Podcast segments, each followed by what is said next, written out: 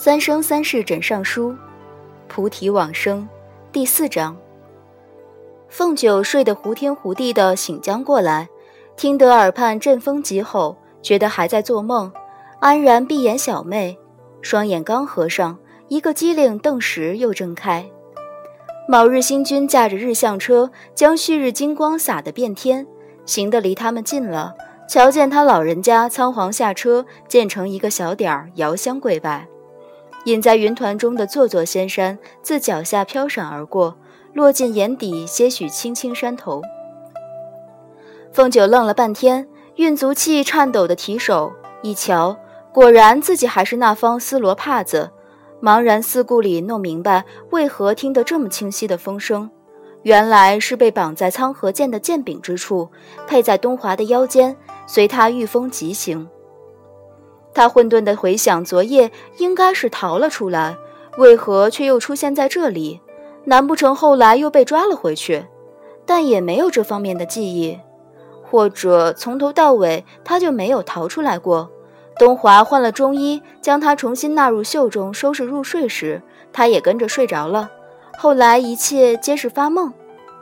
他尽量稳重地固定住身形，越想越有道理，又觉得那是个好梦。有些潸然。待浮羽山出现在眼前，经惨然阴风一吹，凤九才迟迟了悟：今日东华与魔族七军之一的燕池雾在此将有一场大战。他原是稀里糊涂的被携来了东荒。说起东华同燕池雾的恩怨，掰着指头数，可数到三百年前。传说里还为的是一个女人。当然，这个传说只是小规小规模传传罢了。知情者也大多觉得东华挺无辜。说是那年魔族的赤之魔君西阳，打算将亲生的妹妹姬恒公主嫁给神族联姻，东挑右挑，挑上了宅在太晨宫里头的东华帝君。哪晓得他的拜把兄弟青之魔君燕池雾，早对这个素有魔界解语花之称的姬恒公主种下情根。然姬恒性喜伤春悲秋，一向比较中意能写写几句酸诗、抚几声闲琴的风流公子。可惜燕池雾虽有个全南荒魔界最风流的名字，实则是一介莽夫粗人。姬恒公主不是很中意他，欣赏他哥哥看上的品味超人的东华多些，甚而有几回还当着燕池雾的面夸赞了东华几句。这一夸，自然夸出了问题。啪一声敲碎了燕某人积蓄已久的醋坛子，姓燕的憋了一肚子嫌弃，不得疏散，又舍不得发到美人身上，气势汹汹地将战帖下到太晨宫的正宫门，来找东华要求决斗。彼时东华已引入宫中多年，不问世事，但对方已想方设法将战书下到了家门口，也就接了。浮雨山一场恶战，天地变色，草木枯摧。最后因燕池雾耍诈，趁东华不备，用锁魂玉将他锁进了十恶莲花境，才叫凤九得着机会到东华身旁相伴三月。凤九那时很感激燕池雾，觉得被他一搅，东华与魔族联姻之事自然要黄，心下稍安。而且看东华也着实没有将联姻这个事当做一桩事，渐渐放松警惕的，觉得可高枕无忧矣。哪晓得三个月后。太晨宫竟一夜繁花开，高挂灯笼喜结彩。矮矮的朝阳里，一顶软轿将一位大大的贵人抬进正宫门。这位大大的贵人正是红颜祸水的姬恒。白玉桥上，佳人先莲下轿，水葱样的手指攀上凤纹的桥栏，丹唇皓齿，明眸明眸善睐，融融湖水烟摇，高鬓照影碧波清，只那么款款一站。便是一道飘渺优美的风景。凤九靠在东华脚边，都看傻了。整个太晨宫，凤九最后一个晓得白玉桥头缘何会上演这么一出，还是从知鹤的口中晓得。原来东华竟同意了此桩联姻婚事，还应得挺痛快。几句简单的话钻进他后知后觉的耳朵里，不啻一道晴天霹雳，轰隆隆打下来。他觉得天地顿时灰了。至于新婚当日顶着大红盖头的佳人娘子为何又变作了知鹤，最后几天他过得浑浑噩噩，没有弄得十分明白。不过那时知鹤对着他倒是有一套说法，说凡界常有这样的事：一些互有情谊的青年男女年轻气盛，难以明白彼此心意，必定要等到某一方临婚之时，才能幡然醒悟。此乃有情人终成眷属的必经一道坎儿。所以说，婚姻实乃真情的一方试心石，他和东华正是如此。那时凤九少经世事，这样莫名其妙的理由，竟也全然的相信。十足单纯，伤心的一塌糊涂。唯觉得不妥的是，东华的年纪大约已当不得青年二字。试金石的比喻大约也不是那个用法。如今想来，应全是知鹤的胡诌，否则怎来后头天君震怒，罚他下界苦修，以示惩戒呢？事情历得多了，脑子不像从前那么呆笨。后来他想明白，东华看上知鹤的可能性着实很小。若他兜兜转转，果然对这个浮夸的义妹动了真情，他也配不上他小小年纪就仰慕她多时的一片痴心。到底真相如何？他有一个模糊的揣测，隐隐觉得事情大约是那个模样。但是这等事也找不出神马地方求证。他只是觉得当年东华竟点头应了同姬恒的婚事，说不定倒是真心实意的看得起东姬恒。其实就他用猪般挑剔的眼光来揣摩。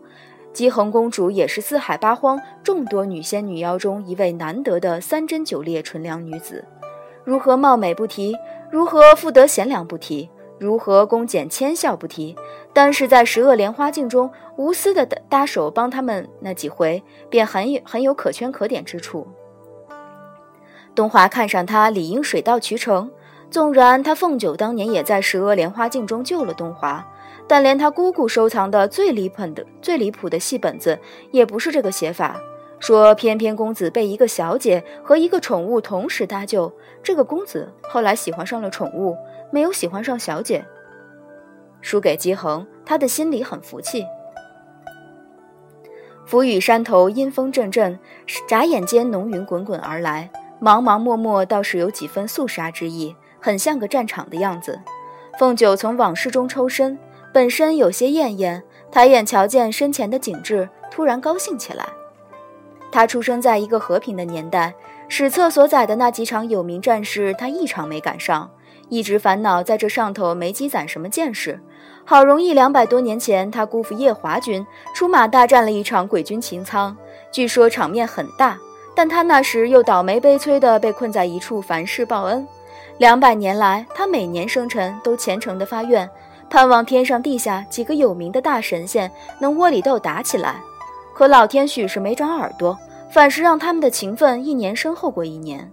他原本都对这个梦想不抱什么希望了，没有料到今日竟歪打正着的有幸能一饱眼福，他有点窃喜。不管怎么说，这个魔君是曾经将东华都算计成功了的，尽管有点卑鄙，但看得出来有两把刷子，该是个好对手。传闻他性格豪爽不拘，想来该是一条粗豪壮汉，舞一双移花大斧，一跺脚地动山摇，一喝声风云色变。在凤九的想象中，魔君燕池雾该是有这个风量。他一面想象，一面被自己的想象折服，屏住了呼吸，等着东华拨开重重雾色，让他有幸见识见识这位豪放的英雄。浮羽山位于魔族辖制的南荒。与白狐族辖制的东南荒交界之处，巍峨耸入云端，在仙魔两族都有一些名气。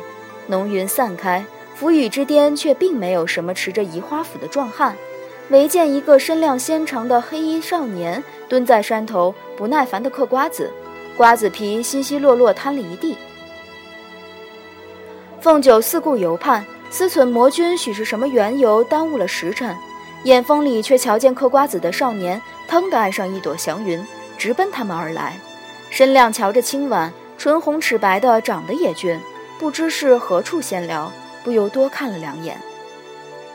标致的少年踩着云头，离他们数十丈远停了下来，遥遥不知从何处扯来一把长剑，杀气腾腾地指向东华，喝道：“你奶奶个熊的冰块脸，累得老子在此候你半日。”老子办事最恨磨磨蹭蹭，你该不是怕了老子吧？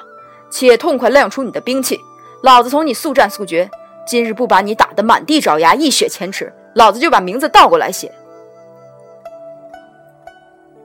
凤九傻了，他傻傻地看着眼前口口声声自称老子的美丽少年，吞了一口口水，领悟了，想必他就是魔族七君之一的燕池雾，但有点不能明白，他所听闻的关于燕池雾的种种，都到此魔头乃是个不解风情的莽夫粗人，正因如此，姬恒公主才不愿跟他，却原来魔族中的莽夫粗人都是这种长得一副细皮嫩肉的小白脸吗？他忍不住想象，那么魔族中那些传说中的十分风流的翩翩君子，又该是长得什么样？待脑中出现胡须插拉的彪形大汉，手持风骚折扇，对着夕阳悲愁地念一些伤感小诗的情景时，胃突然有些犯抽。东华的态度全在意料之中。燕池雾一番慷慨激昂的开场白之下，他抬手涵养良好的只回了一个字：“请。”明显的敷衍，气得燕池雾直跳脚，横眉怒目，展露流氓本色。我请你的奶奶！话罢，山头狂风立起，吹开隐隐盘旋在他身后的魔杖，展露出一方望不到头的大泽。黑浪滚滚的犬泽上，竟排出了数列手持重剑的甲兵。凤九在这上头原本就没见过什么世面，吓了一跳。东华倒是淡定，还动手将被狂风吹成一个卷儿的他耐心梳理一番，让他能服帖地趴在他的剑柄上。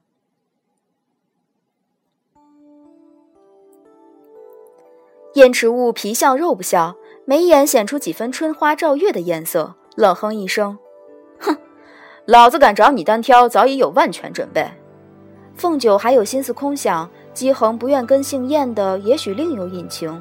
可能觉得不能找个夫君比自己长得还漂亮，带出去多么没有面子。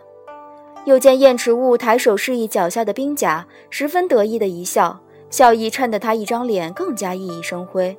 凤九在心中默然点头，是了，姬恒不愿跟他，多半是这个道理了。